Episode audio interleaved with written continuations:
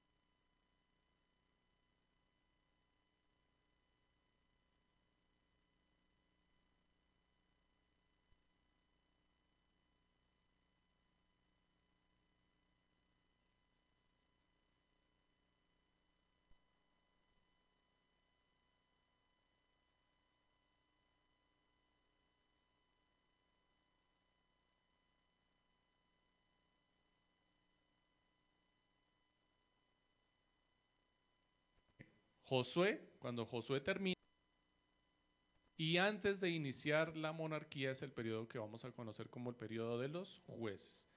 Así es que si antes teníamos a un patriarca, Josué, y venía de un establecimiento de un modelo de gobierno, pensemos un momento en política y en la forma de administrar el pueblo, en la forma de gobernar y dirigirlo.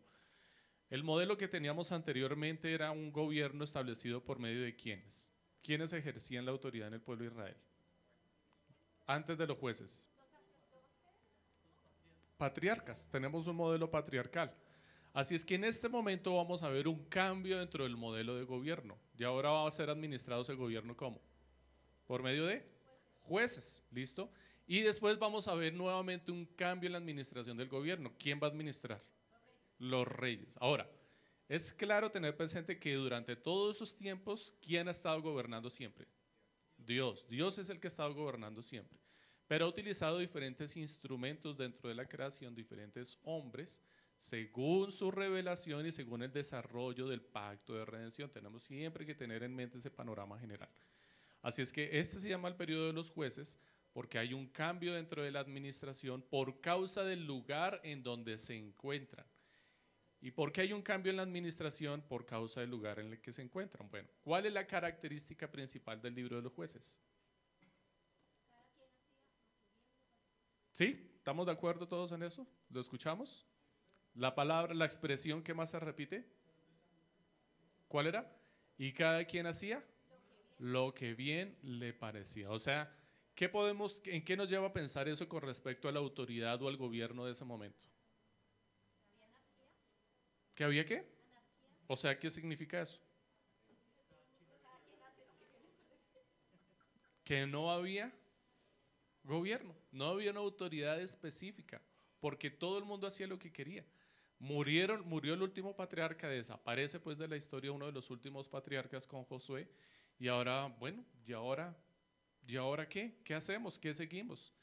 Y la gente, las circunstancias pusieron en evidencia la rebeldía que ya se había visto en varias ocasiones en la historia en el corazón de los hombres. Y ahora como no hay alguien a quien someterse, entonces, bueno, sí lo había, estaba Dios, pero no quería.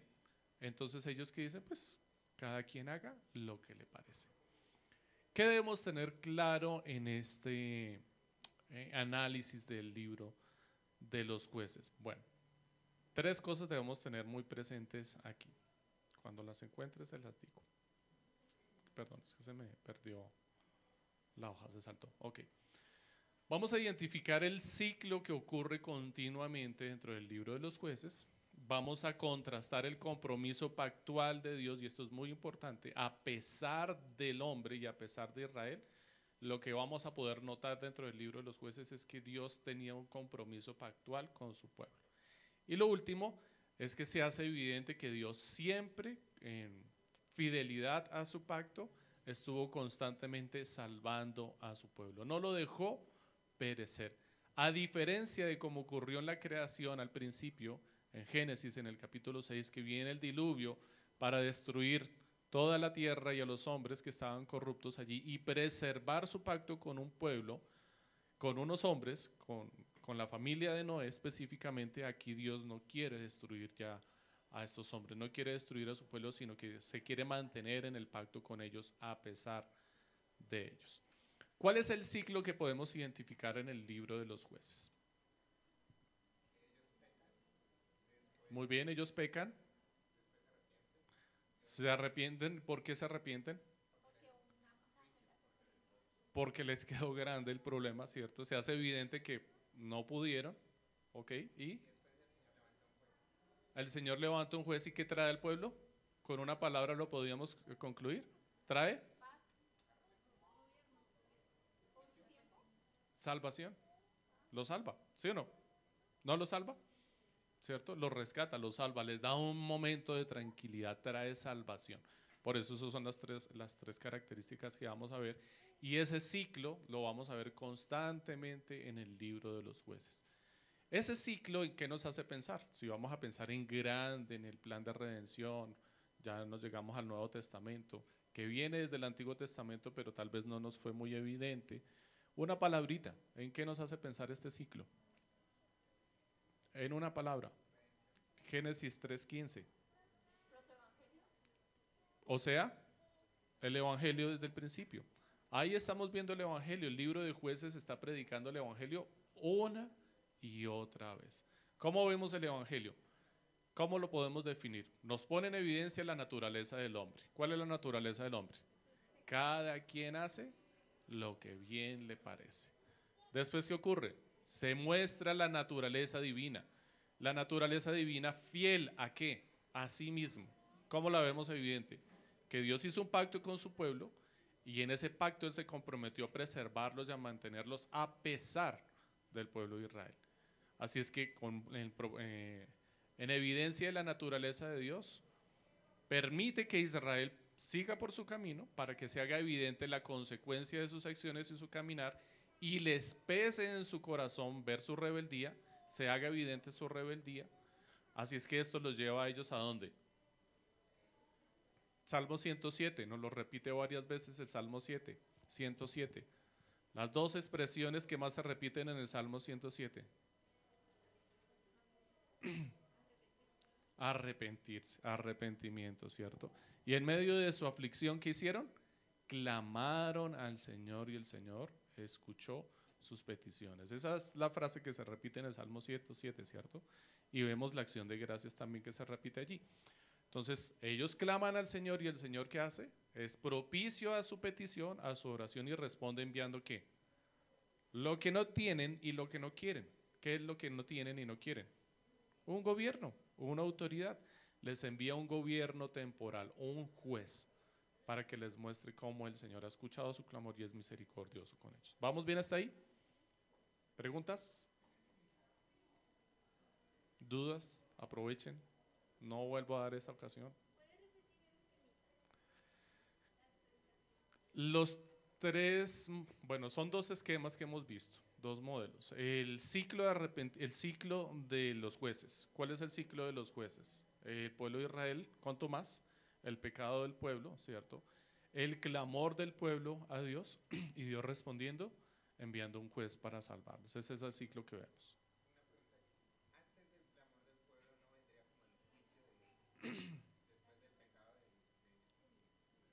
Es, que sí, por eso, no necesariamente es antes, no necesariamente es antes. Si es un ciclo, el ciclo arranca cuando perece el último patriarca. Cuando muere el último patriarca, el pueblo queda en cierto sentido a la deriva y no quiere someterse. La instrucción que ellos tenían, ¿cuál era? ¿Cuál era? Recordemos en la historia en dónde está ocurriendo esto. Ellos vienen del desierto y ya están a puertas de la tierra prometida. Básicamente están en la tierra prometida y tienen que conquistar todos esos terrenos y destruir para tomar posesión de ellos. Pero vemos al final de jueces que evidentemente ellos no hicieron caso y no cumplieron con lo que tenían que hacer. Y eso les lleva a convivir con sus enemigos, que tienen como propósito destruirles a ellos, pero no necesariamente atacándoles constantemente, sino que a Balaán se le ocurrió una grandiosa idea que permanece hasta el momento. ¿Y cuál era? Mezclarlos, engañarlos, que se empiezan a mezclar las culturas y se empieza a corromper. Y esta es la forma más terrible en la que el pueblo de Israel se está desviando. Y eventualmente vamos a ver las consecuencias de ese desviar, porque se van a levantar, se van a fortalecer aquellos que debían estar siendo juzgados y van a empezar a atacar al pueblo de Israel. Y es ahí cuando ellos claman al Señor. Aunque ellos deberían clamar al Señor antes, cuando se hizo evidente su pecado. El Señor destruye los ídolos destruye todo lo que nos está haciendo pecar, pero ellos se preocupan es cuando viene el pueblo, los pueblos paganos, a atacarles físicamente. Pero no claman y no se preocupan cuando vienen a atacarles moralmente y a mezclarse con ellos y a corromperlos. Ahí sí eso no les preocupa. Pero cuando ven que sus cultivos están siendo menguados, que los niños están siendo muertos, que las mujeres están siendo robadas, cuando ven que su bolsillo está siendo afectado y sí claman al Señor el pecado se hace evidente entonces desde antes. Entonces el ciclo en realidad arranca desde ahí y se empieza a repetir de esa forma desde ahí. Entonces el pueblo de Dios entra en esa desobediencia, viene la consecuencia del pecado, claman al Señor cuando se hace evidente la, consecuencia del pecado, el Señor es propicio a su clamor, envía a un juez, juzga, les trae paz y libertad por un momento y el pueblo nuevamente vuelve a su caminar. ¿Listo?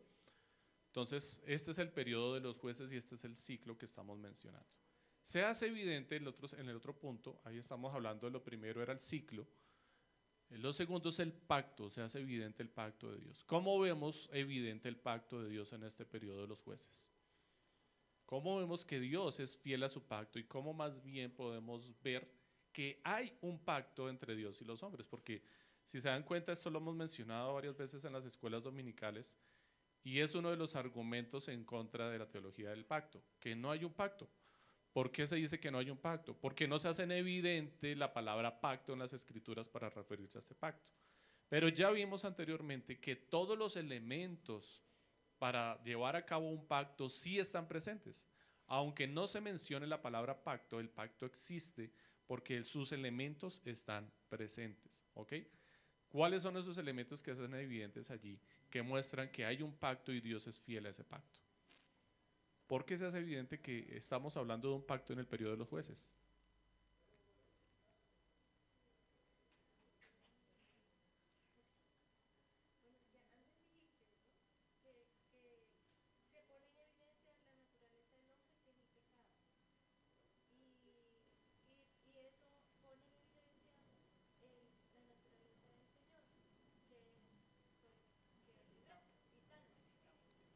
Muy bien, sí señora. De una forma más contundente se hace evidente que hay un pacto porque estamos hablando de Dios. Y leíamos la semana pasada en el Salmo 103, en donde se define la naturaleza de Dios y la naturaleza de los hombres. Y si lo recuerdan en el Salmo 103, ¿cómo se describe al hombre? ¿Qué es el hombre? Es polvo, es flor de un día, ¿cierto? Hoy está y mañana ya no está. ¿Y qué dice Dios acerca de los hombres? ¿No conten?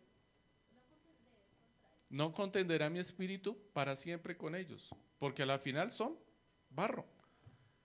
¿Y qué está ocurriendo aquí?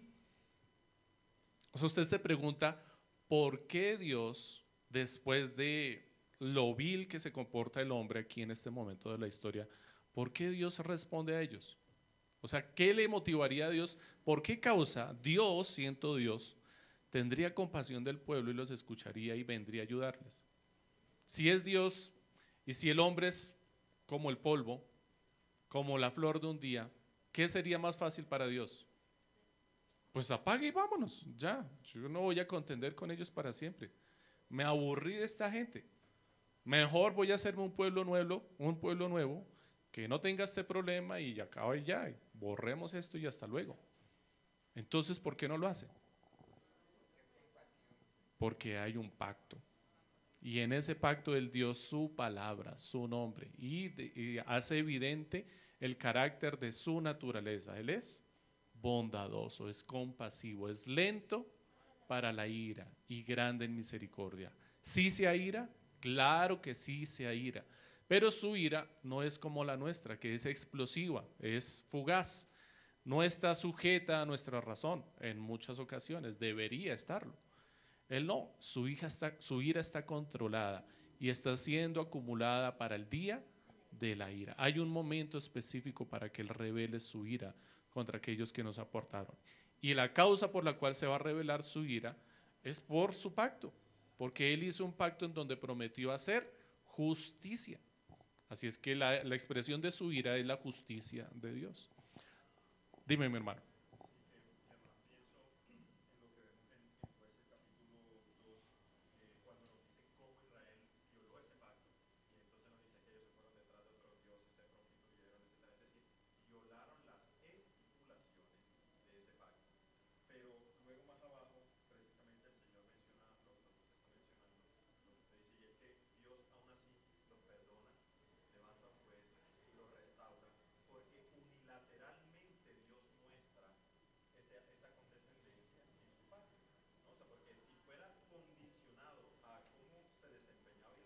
Como el de obras. de hecho, la evidencia de eso es que hubo un pacto anterior que nos pone en evidencia que era lo que había pasado. Para que nadie, como dice Pablo, para que nadie pueda decir, pues Dios es injusto. Y Dios dice, ¿cómo va a decir que soy injusto? Y dice Pablo, ahí está la prueba. Querían que fuera por obras, ahí está, tienen el pacto de obras. Y no lo cumplieron.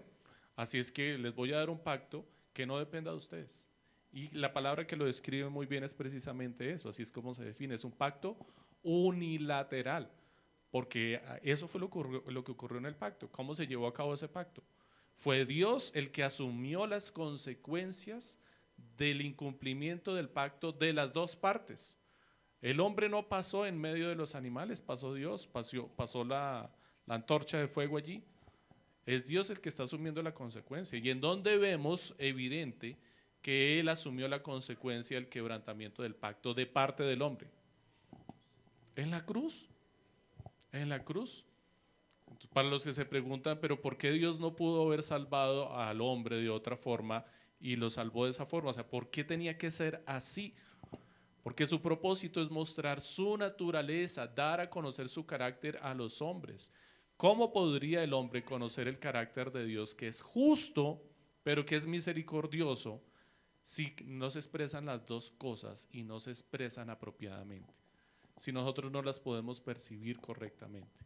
Solamente a través de esta forma podemos conocer el completo carácter de Dios o lo que nos fue revelado de su naturaleza, su misericordia, pero también su justicia. Entonces ahí tenemos claro la existencia de un pacto, además porque se menciona la palabra pacto, no solamente del libro de los jueces, lo vamos a ver más adelante, en Ezequiel y en Jeremías. Bueno, Entonces tenemos allí la naturaleza del pacto de Dios. Vemos el ciclo, vemos la naturaleza y ahora vamos a ver evidente cuál es el propósito en el libro de los jueces. Finalmente, la última palabra que mencioné, ¿cuál era? Ciclo, pacto y salvación, ¿cierto? Salvación.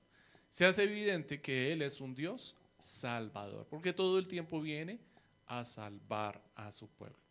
Recordemos las salvaciones del Señor en el, libro de los jueces. A ver, ¿quién me ayuda? Los, los protagonistas de la historia. Gedeón, muy bien. La característica de la salvación de Dios en la historia de Gedeón, ¿cuál es? En una palabra. ok, casi. 300, pero ¿en qué nos hace pensar ese 300 con respecto al adversario? Ok. ¿Y entonces? ¿Era una salvación? Imposible. O sea que lo que ocurrió allí fue un milagro. Fue una salvación milagrosa. Otra historia. Sansón. Ok, muy bien. ¿Cuál es la característica de la salvación en Sansón? dependía, entre comillas, lo voy a expresar de esta forma que no es correcto, pero espero que me lo entiendan. Dependía de un hombre que no quería salvar, sino a su propio cuerpo, a nadie más. ¿O no era así? ¿En qué pensaba Sansón todo el tiempo? ¿En su deleite? ¿En su placer? En nada más.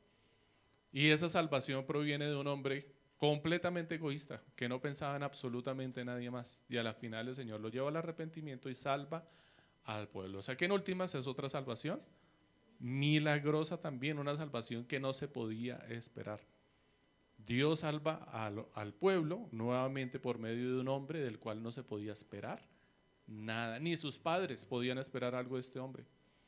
¿Cuántas veces le habían hablado y le habían dicho y cuál era la característica de Sansón con respecto a sus padres y en la relación con sus padres? En una palabra, era un hijo rebelde desobediente, nunca se quiso sujetar a sus padres, como podíamos esperar que se sujetara a Dios y salvara al pueblo. Las veces que Sansón hizo juicio fue más, porque bueno, el texto describe que el Espíritu de Dios venía sobre él, pero porque estaba pensando en su propio orgullo. ¿O porque acaso no fue que mató un poco de gente y robó sus vestidos? ¿Por qué lo hizo? ¿Por Dios? ¿Por el nombre de Dios? ¿Por la gloria de Dios? por su nombre. Había perdido la apuesta y tenía que pagar. Su vida estaba en peligro. Vio su vida en peligro. Él todo el tiempo estuvo pensando en él. Otro juicio. Jefté, muy bien. ¿Qué más?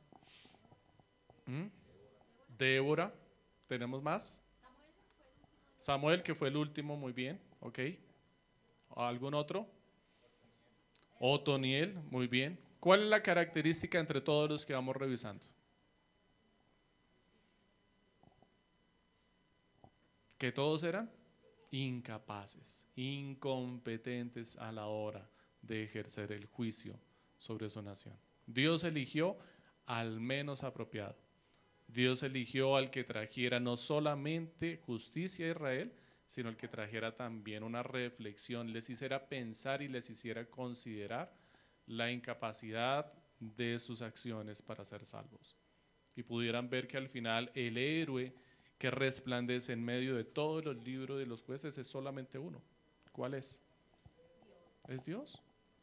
Ese es el único que resplandece. Y es claro que su propósito era ese, porque eligió a hombres y mujeres viles entre todos para que nadie pudiera decir es que fue por él, es que si no es por fulanito, fue por Dios. Es Dios el que resplandece en medio de todos estos hechos que encontramos en el libro de los jueces. Así es que el juez de jueces en el libro de los jueces, el Salvador en el libro de los jueces es Dios desde el principio al final. Dios se hace evidente en cada uno de estos hechos que encontramos allí. Muy bien, mis hermanos. ¿Preguntas? ¿Dudas? ¿Inquietudes? ¿Apuntes? ¿Consideraciones? ¿Reflexiones? ¿Un resumen?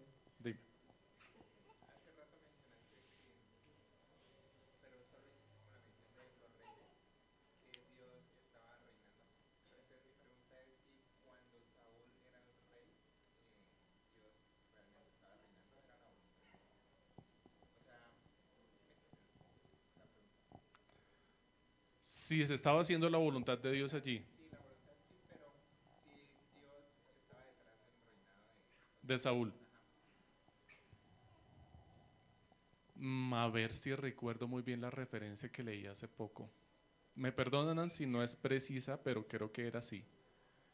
Pero, ¿saben ustedes cuánto tiempo estuvo esperando, hablando de la, del conocimiento de una persona acerca de la soberanía de Dios y cómo esa persona se somete a la soberanía de Dios en un caso tan impresionante en el que para nosotros seguramente sería muy complejo hacerlo, hablando de David y de Saúl. ¿Saben ustedes cuánto tiempo esperó David a que muriera Saúl para poder entrar a gobernar él? O sea, considérenlo por un momento solamente para que entiendan cómo David entendía la soberanía de Dios y se sometió a ella hasta el último momento. 50 años estuvo esperando David. O sea, Dios dejó a Saúl reinar Israel, aunque le quitó el trono prácticamente recién se lo entregó, le dejó reinar 50 años. Y esos 50 años los estuvo esperando David. 50 años. Si la, si cifra está mal y no la recuerdo bien, fueron 40. Así es que no es mucha la diferencia. 50 años estuvo esperando David. ¿Respondería de alguna forma eso a tu pregunta? Dentro de la soberanía de Dios, el conocimiento que tenía o la comprensión que tenía David de la soberanía de Dios era impresionante. Y lo vemos en los escritos y cómo trataba David a Saúl. O sea, no voy a tocar al ungido del Señor. Si Él lo puso, Él lo quitará. Si Él me dio el reino a mí, me pondrá a reinar ahí cuando Él diga. Nosotros sufrimos cuatro años en nuestro país por el gobierno que nos pongan. El que nos ponga, no estoy hablando del de turno. Siempre nos vamos a quejar del gobierno. Y lo sufrimos cuatro años y nos parece una eternidad. David lo sufrió 50 años y se sometió todo el tiempo a esa autoridad. Así es que sí, definitivamente, en esa soberanía y providencia de Dios ahí estaba, Saúl estaba contemplado. Saúl estaba contemplado en la fórmula que utilizó. ¿Y qué es lo que nos deja después de ese gobierno de Saúl? Solamente hace, se hace evidente una cosa, cómo Dios tuvo muchísima compasión de David y le concedió a David ser el ungido del Señor y poder mostrar a Cristo todo el tiempo. O sea, lo que brilla en la historia y el gobierno de Saúl no fue Saúl, fue el sometimiento de David. Y brilla por una causa, porque está apuntando a Cristo, al que se sometió. Como cantábamos ahora, ¿no? El que viene, como dice Filipenses, Él se humilló a lo sumo, Él descendió desde los cielos y estuvo sometido a un gobierno impío y pecador, que lo juzgó y lo condenó injustamente. David pudo haber declarado lo mismo. De hecho, las profecías de David al respecto que se aplicaron para él apuntaban a Jesús y hablaban acerca de Jesús. Así es que por eso podemos ver cómo David resplandece en medio de, la tiranía y de los 50 años de gobierno de Saúl. Otra pregunta, mis hermanos. Bueno, mis amados hermanos, entonces nos queda como conclusión algo muy importante en el libro de los jueces. Allí vamos a encontrar el Evangelio de principio a final y la gracia del Señor abunda en medio de este escrito. Lo pueden leer, es un texto corto. Pueden estudiarlo esta semana, tenerlo en su tiempo devocional, reflexionar y ver cómo se hace evidente Cristo en cada uno de los momentos de esta historia. Hay historias que nos van a parecer crudas y difíciles allí, pero allí vamos a poder ver a Cristo resplandecer a pesar de esto. Lo que podremos ver evidente es la incompetencia e incapacidad de los hombres y Cristo resplandeciendo, teniendo compasión de esos hombres y salvándolos a pesar de nuestra naturaleza pecaminosa. Oremos mis amados hermanos dando gracias al Señor porque definitivamente podemos ver su pacto resplandecer y si estamos aquí es porque Él ha tenido compasión de nosotros. Ha sido muy misericordioso.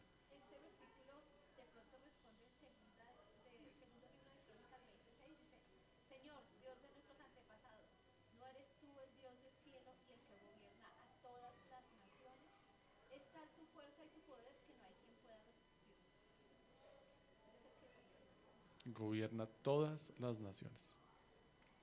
Gracias, mi hermosa, muy bien. Nada se escapa del arbitrio de su mano.